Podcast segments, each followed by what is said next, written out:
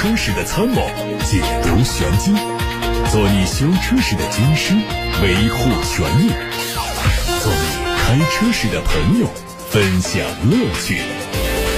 调频九二七，傍晚六点半，董涛说车，只和车友在一起。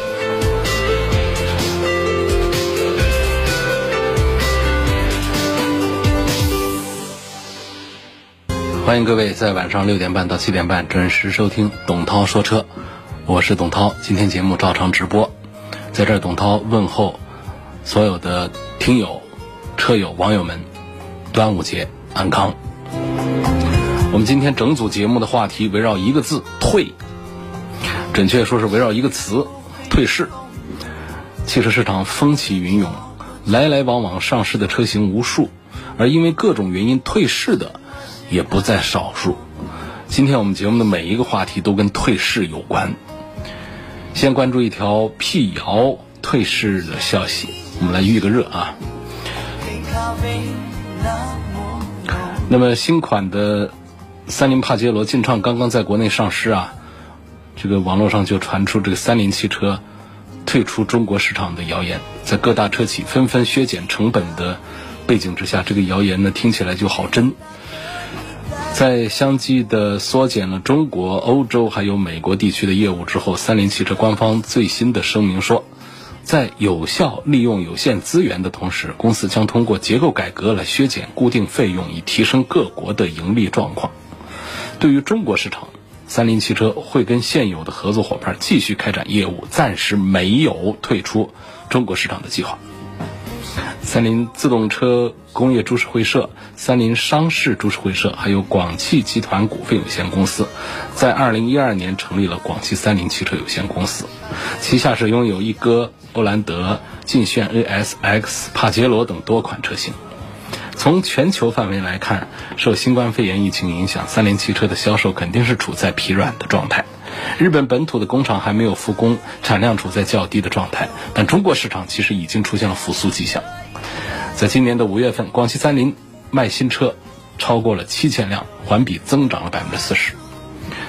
三菱汽车的首席执行官加藤隆雄表示，公司今后的产品研发方向将会定位于皮卡 SUV 和 MPV。尽管中国市场的销量有所恢复，但是还没有达到公司预期的盈利值。即便是主力车型欧蓝德，销量表现也并不是最好的状态。可以肯定的是，未来的战略规划将会缩减三菱汽车在中国市场的投入。这是今天首先关注的一条辟谣的消息，也是和退市有关。但从官方的声明来看呢，这像是一个假消息。但是，在中国汽车市场上，从来谣言就是遥遥领先的预言。那么接下来我们要关注的新闻消息。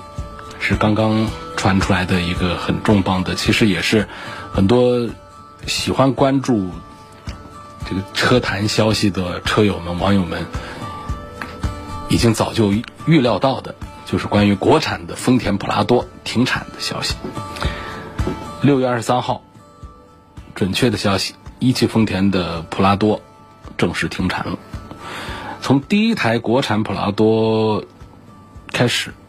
一直到最后一台普拉多下线，这个车型在十七年时间当中是取得了相当辉煌的成就啊！总共是生产了三十四万多台。另外呢，它还有一个非常让大家耳熟能详、家喻户晓的旧名字，叫丰田霸道。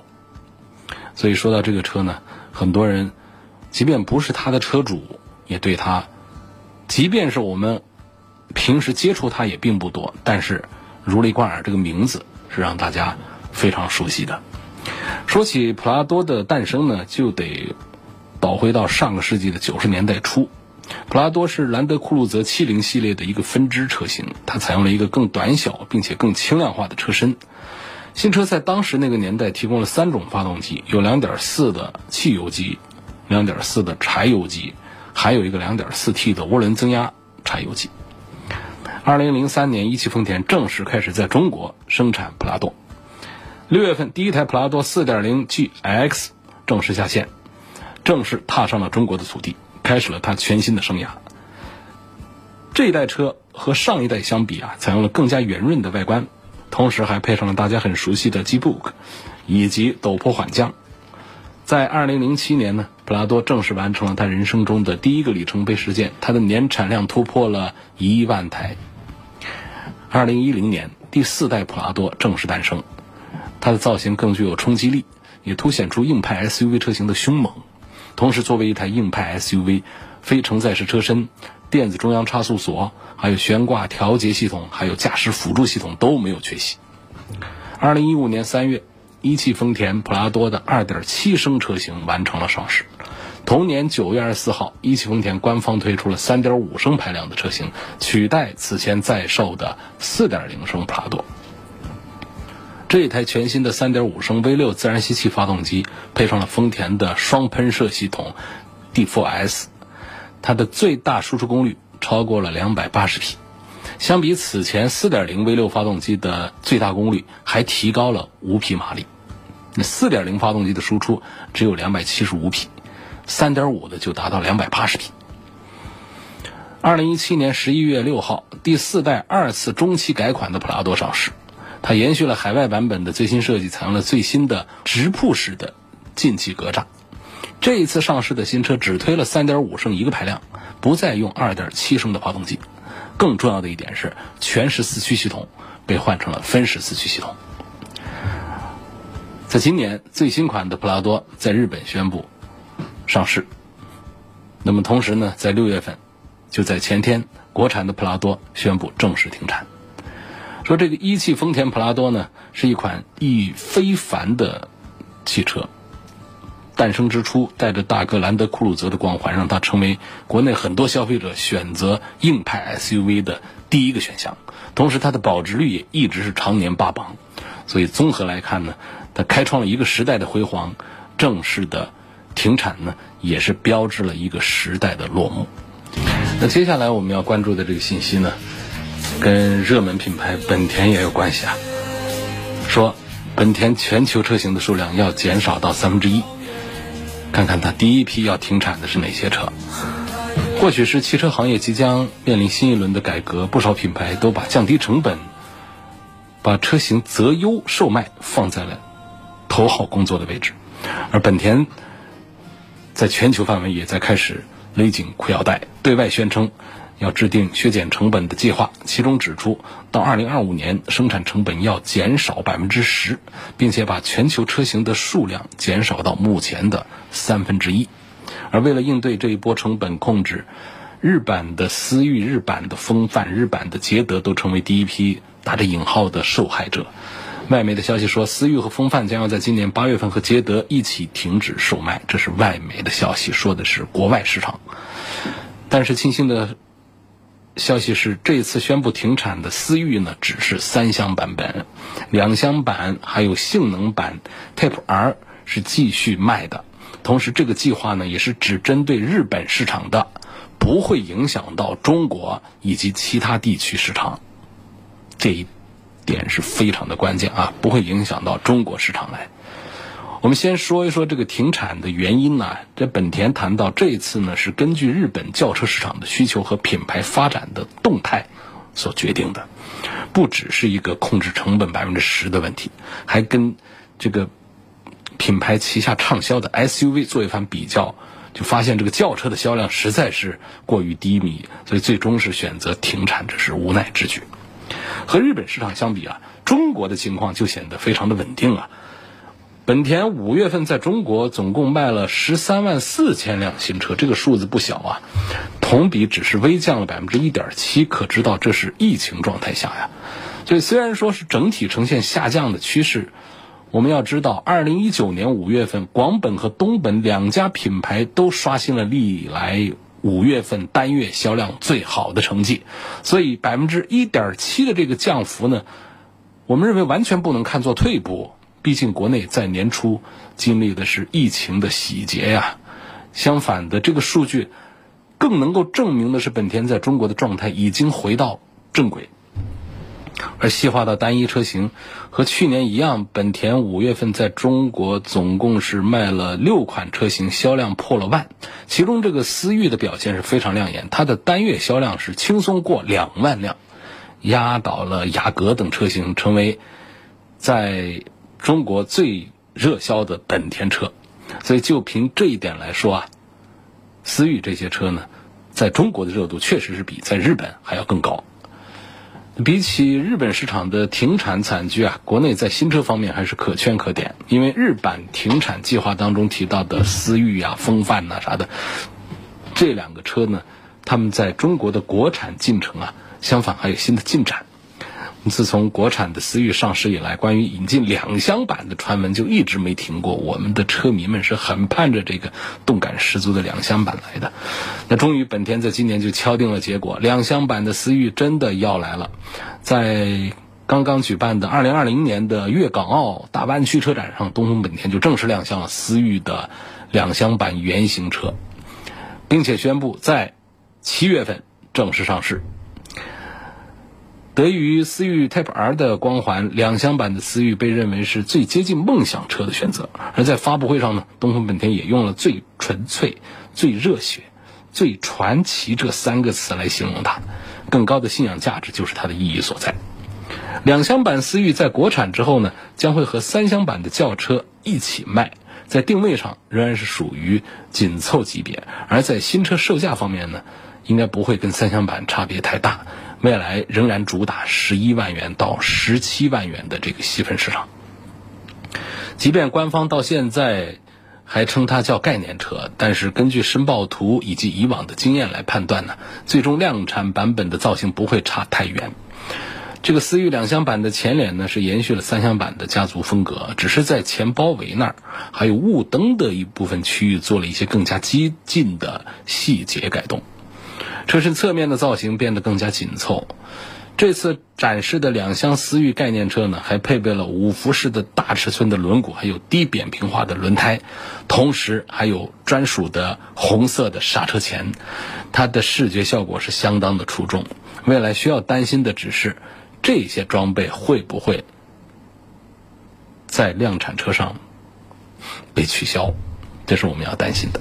那车尾同样在运动的路上是一去不复返的，类似于 Type R 的后包围、大尺寸的扩散器，还有中间双出排气，都在凸显它运动化的氛围。尾部造型相比三厢版是更有层次感。另外呢，这个两厢思域的内饰也是完全照搬了三厢版，看起来没有什么特别的升级。但是作为一款更强调运动的新车，可能也还会会在一些细节上给我们带来惊喜。同样在动力上呢，这个两厢思域啊，继续用最大功率为一百七十七匹的 1.5T 发动机，传动方面是六速的手动挡，还有 CVT 无级变速箱。思域在中国市场的热销和在日本市场的低迷表现是大相径庭啊，这可能是本田把两厢版引进到中国来的主要原因。未来新车能不能借助梦想和情怀这两个词，让它的销量继续攀升啊？我们也非常期待。当前国内在卖的这一代风范，早在二零一五年上市，五年过去，已经走到了生命周期的末端，换代是迫在眉睫。而踏进二零二零年之后，因为各种因素的影响，这风范的销量开始走低，月销量基本都是个十百三位数，啊，千辆以下。再加上第四代的飞度也即将上市，所以现款的风范呢，怕是很难再翻身。同时，本田在去年年底就在泰国进行了全新一代风范的全球首发。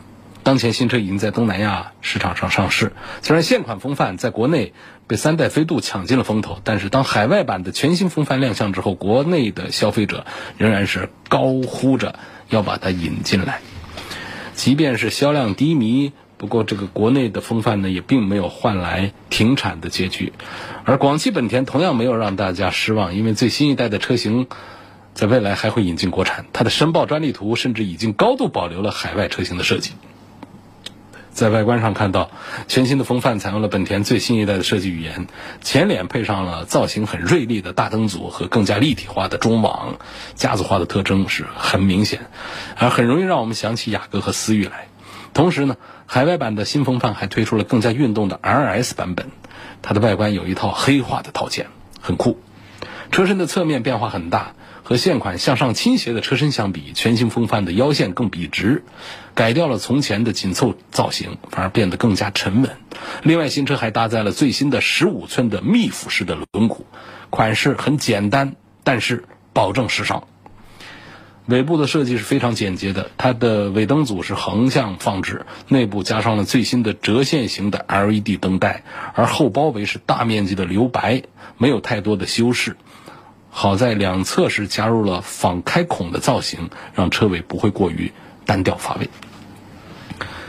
变化的、革新的还有内饰，全新的风范是采用了更加平直规整的中控台，全新的中控屏和空调控制区域是很大的亮点。其次呢，在细节部分呢，新车还提供了仪表台上的缝线工艺、座椅的缝线，以及更多的皮质还有镀铬装饰条，高级感是有所增强。海外版的全新风范在动力上不再采用自然吸气发动机，而是用一台 1.0T 的三缸机。这个三缸机呢，肯定在中国会成为争议点。那未来国产风范。会不会用这套组合？现在没有明确的说法。不过，参考第四代飞度仍然是用1.5升的自然吸气四缸机，那么这个全新的风范呢，也有很大的概率采用类似的1.5升的四缸机。最后要说到的一个车呢是捷德了。这个捷德啊，也是最早被传出要停产的一一款车。呃，原因就是这个车型在日本市场上同样没有获得好的销量。而至于国内的捷德呢，目前没有。准确的消息，但是碍于海外版停止更新，所以这个国内版本呢，可能也会呃放慢它的发展脚步。捷德长的是一副旅行车的外观，但它的实际定位呢是紧凑型的两厢车啊。正因为这样，捷德在日本就输给了同级别的 MPV 啊本田的福瑞德。有数据说呢。一部分捷德的潜在消费者是纷纷把目光投向了福瑞德，毕竟福瑞德是有两侧滑门的，还有六七座布局的，整体空间更加出色。假如说国内的捷德也要停产，那么本田的福瑞德能不能引进成为它的替代者？其实早在二零一三年呢，本田的福瑞德就已经在国内做了路试，并且爆出了一些专利图，不过最终也没有出现在我们消费者的眼前。为什么呢？可能就是跟同期上市的捷德撞了个满怀。所以现在时机又来了，国内 MPV 市场的热度是越来越高，不少品牌都往里投新产品呢。那这时候本田就把福瑞德引进来，取代捷德的位置，还能够丰富品牌 MPV 的阵容，啊，趁着这个热度没散，重新捡起这个细分的市场，肯定是个好主意。人们常说同人不同命，车也是一样的道理。面对不同的市场需求，同一款车也会有差异化的结果。就像这个思域作为本田紧凑级。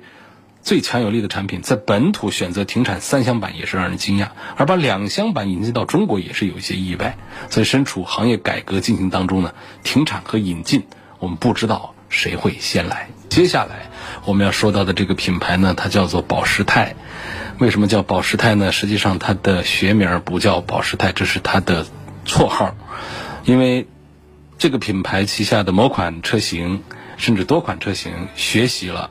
学习这个词用的特别好听，实际上是山寨了我们保时捷品牌旗下的某些车型。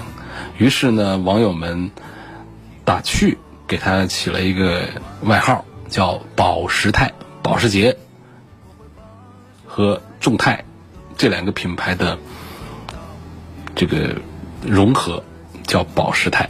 当然这是开玩笑了，后后面我们还是说它的。学名啊，叫众泰。那么这个话题呢，说的就是众泰可能要面临整体退市。一年它亏多少啊？亏百亿人民币，是不是可以用一个词来说叫命悬一线呢？众泰去年的财报啊，来得很晚很晚，而且是让人大跌眼镜。六月二十二号晚上，众泰汽车。在公布二零一九年净亏损扩大到一百一十二亿元的同时，还公布了内部会计人员统计失误，财报被会计事务所审计为无法表示意见。公司董事声明无法保证2019年财报真实、准确和完整等等一系列的操作。尽管投资人和吃瓜群众们仍然是希望看众泰继续表演，但是深圳证券交易所是坐不住了，表示将从六月二十四号开始对众泰汽车实行退市风险警示处理，业绩亏损，高管离职，工厂停工放长假，众泰汽车今年是负面缠身呢，它能不能挺过当前面临的危机呢？我们从它的财报当中，看看能不能找到答案。众泰汽车发布的二零一九年财报显示，它的报告期内实现营业收入二十九点八六亿元，同比减少了百分之七十九点七八，净利润方面亏了一百一十一点九亿元，四舍五入一百一十二亿元，同比降幅高达多少？我们通常说百分之七十、百分之八十、百分之九十，高达百分之一千四百九十八点九八。四舍五入就是百分之一千五，同比降幅高达百分之一千五。说的是众泰汽车啊，说的是它的净利润方面的降幅，同比，嗯，同比那就是把一九跟一八比，降了百分之一千五啊。然后这个二零一九年的亏损超过百亿元，面对这样的结果，众泰汽车肯定是猛虎落泪呀。遥想当年。谁还不是赚钱的主啊？你如果要问众泰汽车的经营状况为什么恶化，那么它的销量可能是首当其冲的原因。大概是我们好多的保时泰的车主们缓过劲儿来了。不对呀，我开的不是保时捷。准车主们更是明白了，不行，那车爱坏，它毕竟不是保时捷。所以呢，就没人买了，没人买，销量就下跌。一下跌，那整个经营状况可不就恶化吗？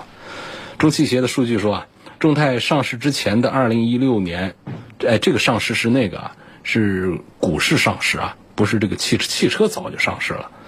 啊，众泰上市之前的二零一六年，它的年度销量是达到了三十三点三万辆，但是横拉数据线可以发现，众泰的销量是逐年下滑的。到了二零二零年前五个月，它总共卖了。零点三五万辆就是三千五百台车，所以它今年全年的销量能不能到万，就是一个难题。众泰在年报当中也指出，二零一九年营业总收入、营业总成本、净利润等主要经营业绩指标下滑，主要原因是受报告期内销量大幅下降的影响。既然多项业绩指标让销量背锅，那么众泰的销量为什么就一头栽下去呢？众泰三月份在回复深交所的问询函时表示，二零一九年下半年以来，公司大部分车型处在停产或者不连续生产的状态。这是因为什么？二零一九年下半年，国内部分省市提前实施了国六排放标准，而众泰因为没有相关的技术储备，导致它在多个主要市场上没车。敢卖。除这之外，因为众泰汽车拖欠多家一级供应商、二级供应商的数亿元贷款，导致部分关键零部件断货，这众泰汽车工厂生产也出现了问题，进而引发产销量减少、业绩恶化等一系列的连锁反应。那么，这个销量下滑导致的一系列业绩恶化还不是最惨的，如今的众泰汽车很有一些众叛亲离的。感觉首先，为众泰汽车二零一九年财报进行审计的天职国际会计事务所，在审计报告当中称，对众泰财报无法表示意见。各位见过这样的审计报告结论吗？打着引号，重点强调的意思啊，无法表示意见。没话可说了，无语了，啊！会计事务所审计众泰给出的审计结论是我无语了，那可见这个财务状况是多么的糟糕。那么原因就是众泰汽车持续经营能力存在重大的不确定性，业绩补偿的可回收性和众泰给供应商的预付款可回收性都存在难度。其次呢，根据会计事务所出具的审计报告，深交所对众泰的股票交易。实行了退市风险警示处理。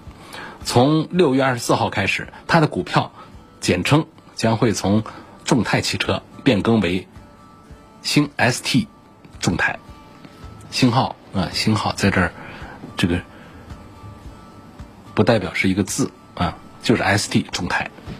最后，众泰汽车的公司董事娄国海发表声明说，无法保证众泰二零一九年财报的真实性、准确性和完整性，理由是。众泰汽车的持续经营能力存在较大的不确定性。铁牛集团有限公司对公司的业绩补偿兑现难度较大，公司面临众多诉讼和担保事项。值得一提的是，众泰在借壳上市的时候呢，它的第一大股东铁牛集团签署了一份业绩对赌协议。根据协议，作为补偿义务人的铁牛集团承诺，众泰汽车2016到2019年经审计的。扣非净利润分别不低于十二点一亿元、十四点一亿元、十六点一亿元和十六点一亿元。除了二零一六年之外，众泰二零一七到一九年都没有完成对赌协议。其中，二零一八年扣非净利润是负四点九亿元，完成业绩承诺的百分之负三十点五。呃，铁牛集团是应该向众泰汽车。补偿股份四点六八亿股，但是铁牛集团表示，截止到二零二零年五月，铁牛集团持有众泰汽车的股份数是七点八六亿股，全部股份处在司法冻结的状态。经过和债权人多次沟通，解除司法冻结存在很大的困难，优先选择股份补偿二零一八年度的业绩承诺近期无法实现。这正是。会计事务所对众泰汽车董事提及的铁牛集团的业绩补偿兑现难度大。从财报上来看，受疫情影响，众泰汽车的2020年是非常煎熬的。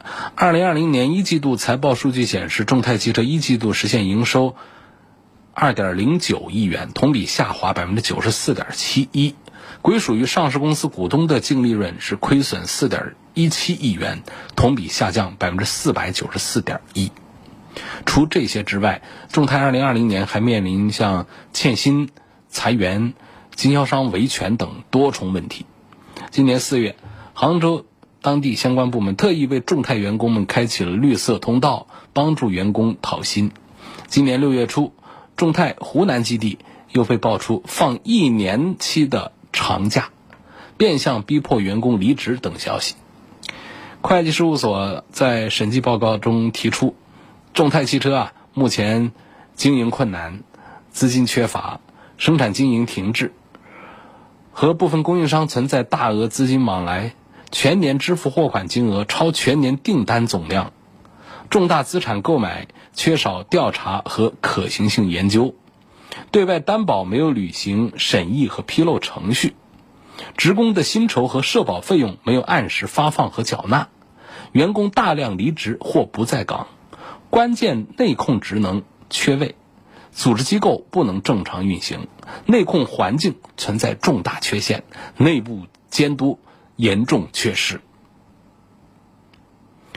尽管身处多重困境，但是众泰汽车仍然在采取一系列措施，包括盘活公司的部分资产、启动项目融资、寻找潜在合作方、寻求政府协助、通过裁员等措施减少开支等。同时，众泰汽车表示将积极应对供应商的债务问题，防止因此影响到公司的生产经营。同时，督促铁牛集团以现金补偿的方式履行2018年的业绩承诺，从而获得资金，以恢复公司的正常经营。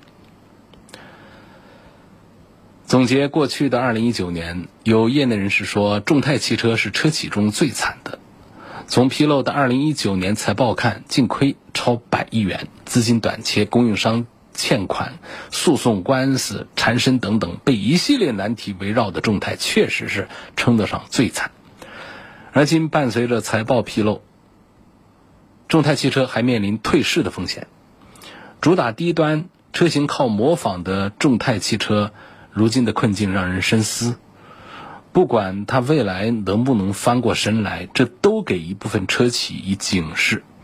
也就是说，没有核心技术，就没有长久的生命力。各位正在听到的是晚上六点半到七点半中直播的董涛说车，我是董涛。今天我们整组节目的话题围绕了一个字：退。退市，有在汽车销售市场上退市，也有即将要在股市上退市的。我们汽车市场风起云涌，来来往往，有的迎来了辉煌，有的黯然落幕，还有更多的关于退市的消息、停产的消息，我们在下期节目啊继续跟大家盘点。错过收听本期董涛说车节目的朋友们，记得关注董涛说车的全媒体平台，他们广泛的分布在微信公众号、微博。蜻蜓、喜马拉雅、九头鸟、车家号、易车号、百家号、微信小程序“梧桐车话”等等平台上搜索找到董涛说车的专栏，就能找到我。我们下次节目再会。